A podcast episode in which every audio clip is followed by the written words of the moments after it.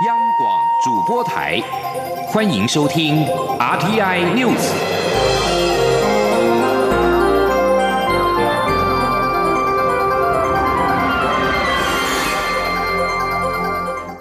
听众朋友您好，欢迎收听这一节央广主播台提供给您的 RT News，我是张顺祥。蔡英文总统今天前往嘉义视察公粮整备的情形，在了解国内粮食供应状态之后，总统致辞表示。包括了稻米、蔬菜、肉类、鸡蛋等农畜产品，以及肥料、农药，目前都供应无余。政府也会持续保证价格合理而且充足的供应，请国人不用担心。总统也呼吁大家多多食用国产农产品，一起帮助台湾的粮食自给率达到百分之四十的标准。央广记者王兆坤的报道。农委会表示。国内稻米可持续供应二十八个月，蔬菜、水果、猪肉、鸡蛋等畜产水产品也相当充足，请国人能够放心。蔡英文总统肯定农委会在粮食安全方面的努力，像稻米不仅足够国内消费使用，还能支援生产酒精，并有一定能力协助世界上有需要的国家解决粮食问题。总统说：“粮食安全无虞，大家不用担心。”哈。不论是肥料，还是我们讲的农药，到我们的呃嗯稻米的生产跟库存，这都是足够让我们有呃一个余裕啊。那至少我们有二十八个月啊的消费的呃存量啊在，所以呃请大家不用担心。那么其他的像呃蔬菜、水果。肉类、鸡蛋，我们也都清楚的掌握了这个产量，我们会保证这个价格合理而且充足的供应，所以请大家也不用担心。总统令呼吁国人多吃国产农产品，因为最新鲜，能让农民有稳定内需市场，同时有助粮食自给率可以持续维持在让我们感到安心的状态。总统说：“粮食安全对我们来讲。”对我们这样的国家来讲，是一个非常重要的。我们也希望在这一次的疫情期间，我们做了一个总检查之后，我们整体的国家的粮食自给率可以到达我们预定的百分之四十的标准。所以也要请大家啊，多吃我们国产的农产品。关于行政院追加特别预算的纾困振兴条例修正草案，总统表示，这一次提出的纾困包裹涵盖劳工、各型企业，是一个完整的规划。希望可以顺利通过，因为很多人正在等待这笔及时雨来度过这一次困难。总统强调，政府为各行各业提供适合纾困方式，希望政府跟人民可以一起度过疫情挑战期。中央广播电台记者王兆坤采访报道。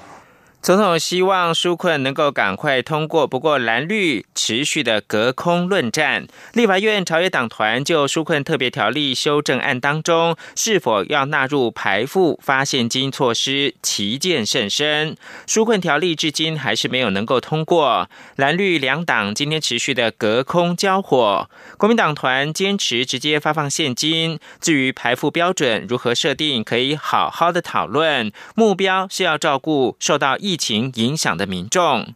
民进党团则是反批国民党团以拖代变，谋取政治利益，恐怕会适得其反。刘玉秋的报道。立法院朝野党团就攸关追加新台币一千五百亿特别预算的纾困条例修正草案四度协商，但蓝绿两党为了是否要编列一千亿元排付后直接发放现金给民众，吵得不可开交。协商多次未果，纾困条例修正案至今仍卡关。国民党、民进党团十七号各自举行党团大会，蓝绿两党又再度为了纾困条例发放现金隔空交火。国民党团书记长蒋万安受访时表示，国民党团主张排付后直接发放现金，这与民进党团提出的薪资补贴不同。行政院目前规划一千零三十五亿元直接发现金，但这本来就是纾困要做的，只是还需要申请、跑流程、审核。国民党团的方案是排付后直接发放现金给民众，至于排付标准可以再讨论。行政部门他们有这些相关的数据去跑一次，然后提供更精确、周延的排布标准，大家理性来讨论。那前提是大家共同都愿意发放现金相关的概念或更周延细致的相关排布标准等等，或怎么样把需要被照顾的那些，我们也会在这几天好好再思考。对于国民党团始终坚持发放现金，民进党团并不接受。民进党团总召柯建明受访时批评国民党团不愿签字，让纾困条例排除一个月协商冷冻期，尽速处理，这是以拖待变。柯建明说，国民党团的排付标准根本是全民大撒币，呼吁国民党团好好思考，不要在防疫期间谋取政治利益。会的啊。取政治的利益，在恶意拖延，这司马昭之心，显明皆知，大家都看得懂嘛。你抽，然后抽到时候，他们叫很多县市长出来，让很多单位出来，他们的人出来，你看要那喊的是什么？喊的是全民大傻逼嘛。国民党这个逻辑是什么？我信国民党在这个时候好好去思考。在防疫期间，不要再去做任何政治动作，想要谋取政治上的红利，这样反而适得其反。民众党团十七号也举行记者会，表示强调全力支持纾困，并监督是否分级分流、救急救穷。民众党呼吁政府应先锁定最需要帮助的自营作业者以及没有一定雇主的劳工，确保他们尽可能不会因门槛被排除在外。此外，也要盘点出现有制度照顾不到的人，让因疫情陷入生活困境的弱势获得协助。中央广播电台记者刘秋采访报道。纾困特别条例修正案意见甚分歧。那么在呃，国土计划法的部分呢是搁置争议条文，三读通过了县市国土计划延一年。立法院会今天三读修正通过国土计划法的部分条文，明定县市国土计划的拟定以及审议作业期程延一年，国土功能分区图划设作业延两年。争议最大的国家重大建设计划的部分，则是没有修正。行政院会二月二十号通过国土计划法的部分条文修正草案，因应政府推动国家重大建设计划的需要，在第十五条增订，在行政院核定的国家重大建设计划情况下，得适时检讨变更各级国土计划。不过，行政院版的草案提出之后，遭到在野党环保团体批评是国土破坏法、国土开发计划法空白授权。国民党立法院党团以及台湾民众党团，还有时代力量党团，更是多次举行记者会，要求行政院撤回修法。各版本草案在内政委员会初审的时候，朝野达成了共识，不处理政院版第十五条修法。内政部表示尊重委员会审查结果。至于期限的部分，民进党团的草案是内政部期待的方向。三读通过条文规定，直辖市、县市主管机关应该在全国国土计划公告实施后三年内，公告实施直辖市、县市国土计划，并于直辖市、县市国土计划公告实施之后四年内，一并公告夺国土功能的分区图。受到二零一九冠状病毒疾病冲击，中华经济研究院今天公布最新的经济成长率预测，大幅下修到百分之一点零三。中经院分析，二零二零年景气可谓。内外皆冷，尽管台湾疫情控制举世共睹，但是受到经济活动限缩，经济成长也面临严峻的考验。若是疫情在年底都没有能够获得有效控制，全年的经济成长率将衰退百分之二点五五。记者杨文军的采访报道。中华经济研究院十七号公布最新经济成长率预测为百分之一点零三，较上次预测百分之二点四四大幅下修一点四一个百分点。各季预测依序为百分之一点八三、负百分之零点一二、百分之零点五二、百分之一点八六。第二季为谷底，接着就会回升。中经院分析，二零二零年景气可谓内外皆冷。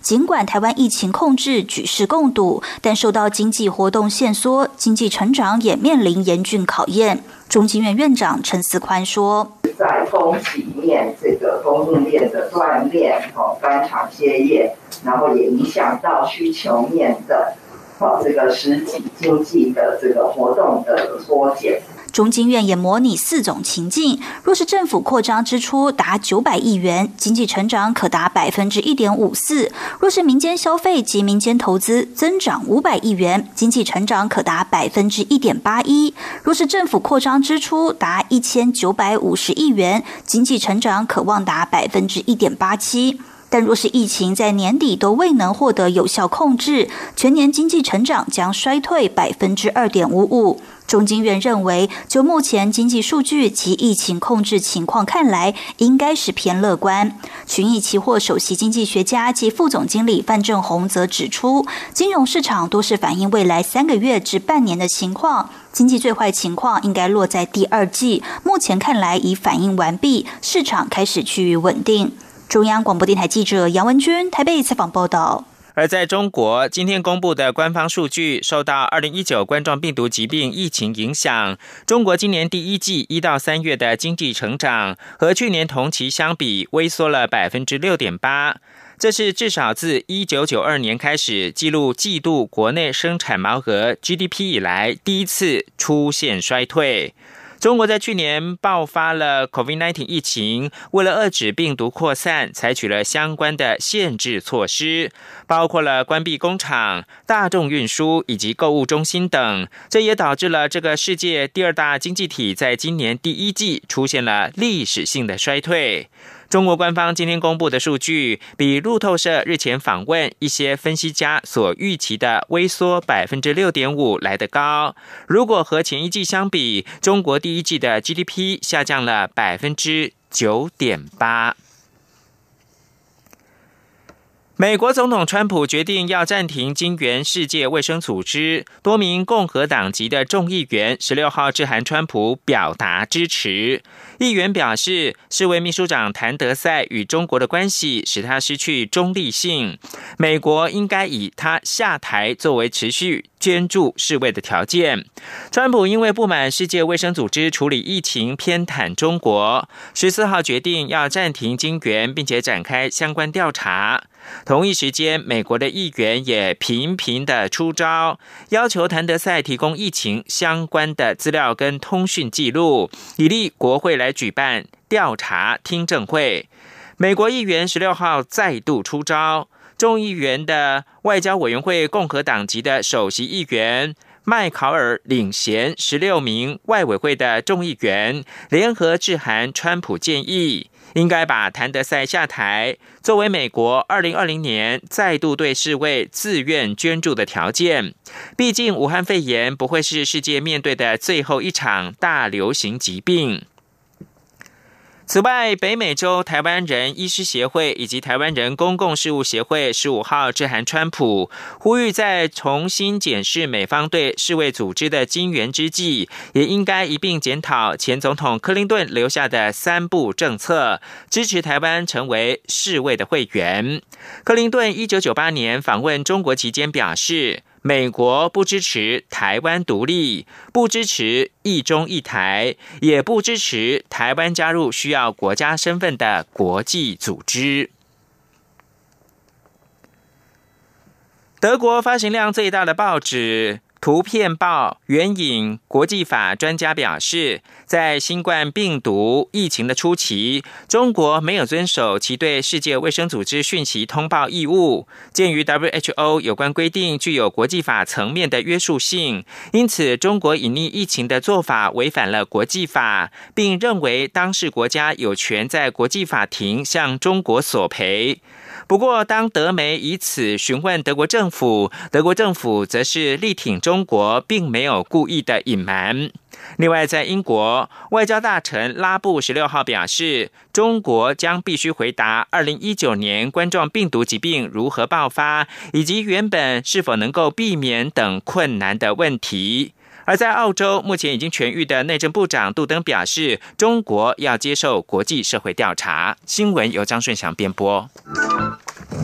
我是小儿科医师陈慕容。疫情快速变化，相关防护措施也要配合升级。搭乘所有大众运输工具时，务必做到全程佩戴口罩。屡劝不听者，最高可处一万五千元罚锾。配合测量体温，避免交谈，不要饮食。出入公共场合时，请保持室内一点五公尺。室外一公尺距离。若无法维持社交距离，请全程佩戴口罩。有政府，请安心。资讯由机关署提供。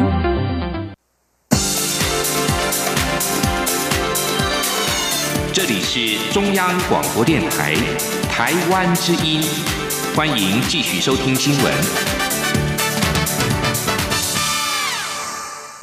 各位好，我是主播王玉伟，欢迎继续收听新闻。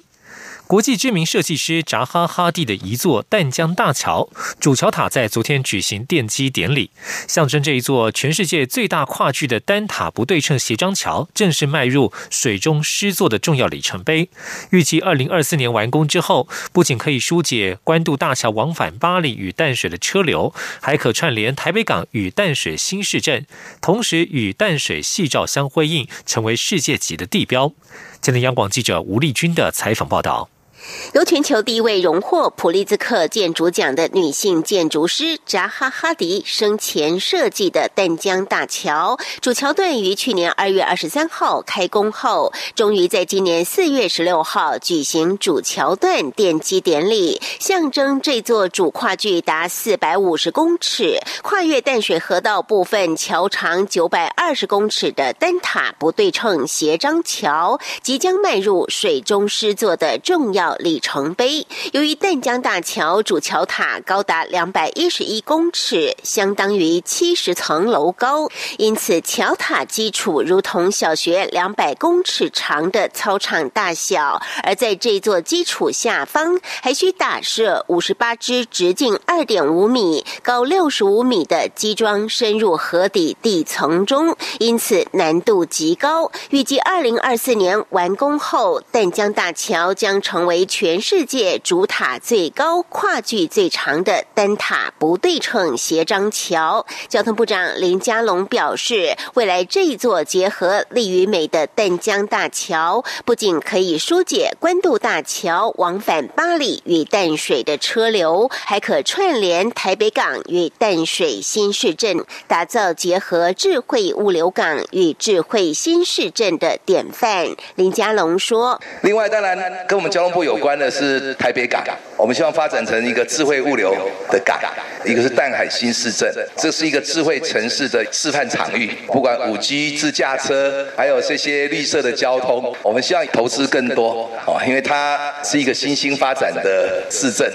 那港市怎么合作串联起来，让这边可以啊后来居上？此外，由于淡江大桥不仅可以通行汽机车，还预留了轻轨、自行车道以及人。行道，因此不仅是全台最宽的大桥，而且所有的交通工具都可以畅行无阻，即使用走的也行。林佳龙还透露，交通部已经核定淡水延伸到巴黎的捷运，因此未来淡江大桥不仅将与淡水夕照相辉映，还可串联淡水及巴黎的观光景点，包括淡水老街、渔人码头，还有十三行遗址、观音山等等，成为台湾世界级的新地标。中央广播电台记者吴丽君在台北采访报道。而政府加强公共建设，国内的关键产业也力拼保持技术优势，维持营运展望。全球半导体大厂台积电在法说会当中，将今年全球不含记忆体在内的半导体产值下修为持平或小幅衰退。台经院学者今天指出，尽管全球半导体因恐怕因为疫情的缘故出现罕见的连续两年衰退，不过台湾半导体基于技术领先、转单效应等因素带动之下，今年的表现还是可以领先全球。今天记者谢嘉欣的采访报道。武汉肺炎疫情自中国扩散至欧美消费端，为全球经济带来庞大冲击。不少国际市调机构皆下修全球经济成长率预测。半导体市场方面，也因为终端需求受疫情影响而减缓，今年前景并不乐观。台积电在十六号的法说会上，也将全球今年不含记忆体的半导体产值预测下修，由上季的年成长百分之八砍至零成长或小幅衰退。台经院产经资料库研究员刘佩珍分析，半导体与全球经济成长率相关系数联动性高，一旦全球经济表现不佳，连带半导体表现也会跟着受到影响。而台积电的预测也与目前各国际主要研调机构预测趋势差不多，在消费性电子、车用电子、智慧型手机出货量恐因疫情而不如预期的情况下，全球半导体恐迎来罕见的连续两年衰退。不过，台湾方面，我国半导体今年表现仍会优于全球。他说。最主要是因为台湾拥有在先进制程的一个独特性，再加上目前的月光投控在高阶公测的部分技术，目前也还是领先中国的。那另外在记忆体目前价格的一个反弹，那么台厂相对还是有一些转单的效益。另外在中国的去美国化，那么也会让今年下半年其实台湾 IC 设计业还是有机会接单表现的不错，所以这个都会是相对易主台湾今年半导体的表现。至于苹果下半年将推新机，能否支撑半导体产值？刘佩珍则说，苹果需在上半年展开认证、量产等前置作业，但第一季受疫情影响，中国多个城市封城，造成这些工作恐有递延。苹果能否如期在九月推出新机，推升全球智慧手机的出货量，仍有待观察。中央广播电台记者谢嘉欣采访报道。而台积电法社会人大致看好未来的发展，加上美国力拼重启经济，让台股今天的表现亮眼。现在时间是中午的十二点二十一分，目前台北加权股价指数上涨了两百一十九点，来到一万五百九十四点四九点，涨幅百分之二点一二，成交金额为新台币一千八百八十一点九五亿元。继续要关注国内的防疫工作。为了不让病毒传播，许多居家隔离民众可以选择餐食外送服务，但是外送员今天是大。大吐苦水，说自己经常在不知情的情况之下送餐给居家隔离者或是居家检疫者，而且公司还没有提供口罩，让他们感到相当恐惧。为此，台北市外送美食外送产业工会就前往指挥中心陈情，希望中央帮忙解决问题。今天记者郑祥云、肖兆平的采访报道。防疫破口，没人管我；防疫破口，没人。美食外送员在中央流行疫情指挥中心前喊口号、吐苦水，因为他们在防疫期间送餐送得心惊胆跳。让他们感到害怕的原因，就是送餐时很可能会遇到居家隔离的客户，但自己却完全不知道。台北市美食外送产业工会理事长陈宏瑞表示，有些民众刷卡付费，还会提醒餐点放门口，但有些民众根本没说自己是居家隔离。他说：“居家隔离啊，那为什么知道呢？送完后来下来管理员讲的。”哇，大家都不知道，还还收现金哎，那我们也不知道，就直接送了。虽然现在有无接触的送餐服务，但陈宏瑞表示运作起来并不完善，而且公司也没有提供口罩。他就说，一旦外送员染病，马上就成为防疫破口，所以他们希望政府帮帮忙，除了协调业者提供口罩，也要劳动部检视他们的劳动权益。针对外送员没口罩以及平台业者内部。系统无法有效知道客户是不是居家隔离对象。前来声援的律师陈佑兴就说：“关键在于外送员与外送业者间的身份认定问题。”他说：“当我要管你的时候，我就说这是雇佣；当我要负责任去，比如说提供你口罩或者是提供保险的时候，我就说你是承揽。我把你当做是一个外包公司，所以就不理你。所以在口罩这件事情上。”这些公司呢，他就把你当成是承揽，他说你要自己负责，你不是我的员工，我不为你这件事负责。在防疫特别时刻，美食外送产业工会希望指挥中心依法要求业者提供口罩，以及建立完整资讯。未来也期待劳动部可以好好界定外送员跟外送平台的身份关系。中央广播电台记者郑祥云、肖兆平采访报道。继续关注新南向。中原大学应用华语文学系学生日前到泰国的小学进行为期一个月的华语教学实习。由于学生们在校有选修泰文课，有人更修读了四个学期，因此到了当地能够以全泰语的方式和小朋友互动，教华文，甚至发展出图像式学习，展现台湾学子的华语教学能力。今天记者陈国维的采访报道。中原大学四名就读应用华语文学系的学生在校选修第二外语泰文，在老师的安排下，日前到泰国曼谷市郊的崇圣国小以及偏乡的半展国小进行四周的华语教学实习。学生魏宜佳指出，崇圣国小属于大型学校，每班约有四十名学生，他们每天入班一节课；半展国小则是小校，一个年级只有一班，各年级人数介于八到十五人，每天下午入班三小时，而且。且六个年级都会教到，截然不同的学校规模和上课方式，也让他们从中有了不同的收获。魏以佳说，他从大二开始选修泰文课，并从泰文一上到泰文四。这次到泰国学校实习，老师在行前还为他们进行密集培训，所以到了当地就可以尝试用全泰语教华文。我很印象深刻，就是有的时候我们也会忘记这个字要怎么讲，或者是有些地方不知道那个泰文怎么讲，然后我们就会让比较聪明的学生。知道我们的困难，然后他们也很有趣，他们就会跟我们说这个字是怎么讲，然后他们也会知道，反正就是一个互相学习。喜欢画图的魏佳，平时还有辅修商业设计系，进一步学习平面设计。因此，当时在教泰国学同时，也试着让小朋友用画画来学中文。像教水果的主题的时候，就是跟他们解说，像西瓜的那个“瓜”的那个字，就像西瓜上的纹路，等于说用一些象形字的教学，让他们。可以边画着水果边念一些词汇，让他们可以练习写。看见自己的兴趣和专长能和华语教学紧密结合，让魏家回国后决定未来继续升读校内的应用华语文学系研究所，希望能好好探究图像式的华语文教学。毕业后成为华语教育工作者，为台湾的海外华语教学尽心力。中央广播电台记者张国伟台北采访报道。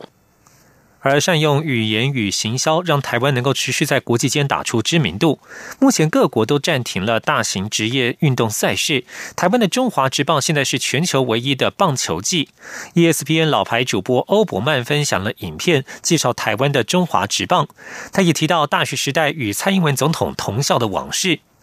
欧普曼十六号向他近百万的推特追随者分享乐天桃园队透过 Eleven Sports 所制作的中职英语转播赛事。他表示，自从他在美国 CNN 工作值白天班以来，没有任何事情能够让他开心的早起。而他现在为了中华职棒而早起，推文最后还标注了“谁在乎他们是谁”。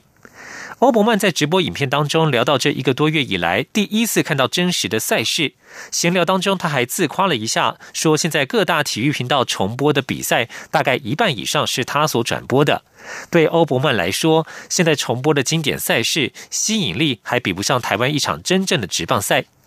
他还质朴与蔡英文总统的渊源。欧伯曼说，台湾的总统就读康奈尔大学时，他也是在校生，也许那个时候两人可能见过。而中华职棒推出英语转播见效，网络论坛 Reddit 涌涌入了不少中华职棒的新粉丝。有人留言说，如果能够继续播的话，他很乐意在早晨醒来喝咖啡看棒球，感觉像是在看温布敦或是澳网一样。继续要关注的是国际间的疫情动态。日本一年一度的黄金周长假将从四月底放到五月六号。日本首相安倍晋三着眼于届时可能出现大规模的人潮移动，恐怕让疫情更加扩散，因此十六号晚间决定将紧急事态宣言扩大到日本全境，并且考虑给每个国民十万日元（约合新台币两万八千元）的补助。安倍表示，由于都会区民众移动所造成的群聚感染，在各地多有发生，疫情有扩大的倾向，因此要尽可能减少黄金周时期的人潮移动。紧急事态宣言效期到五月六号截止，无论如何都必须达成至少七成，尽量八成的人际接触减少目标。而在亚洲地区，现在部分国家的疫情确实令人担忧。新加坡十六号新增了武汉肺炎 （COVID-19） 病例七百二十八例，再创单日新高，而且其中没有境外移入病例。七百二十八起的病例当中，有多达六百五十四起来自外籍劳工宿舍的工作签证持有人，有二十六人是住在宿舍以外的工作签证持有人，四十八人是本地社区感染病例。新加坡至今确诊总数四千四百二十七例。目前，新加坡有百分之八十一的新增病例与已知的感染群有关，其他病例则有待进一步追踪确认。新加坡十五号新增了四个感染群，十六号再新增了五个感染群，外劳宿舍成为了新加坡疫情防治的关键。以上新闻由王玉伟编辑播报，这里是中央广播电台台湾之音。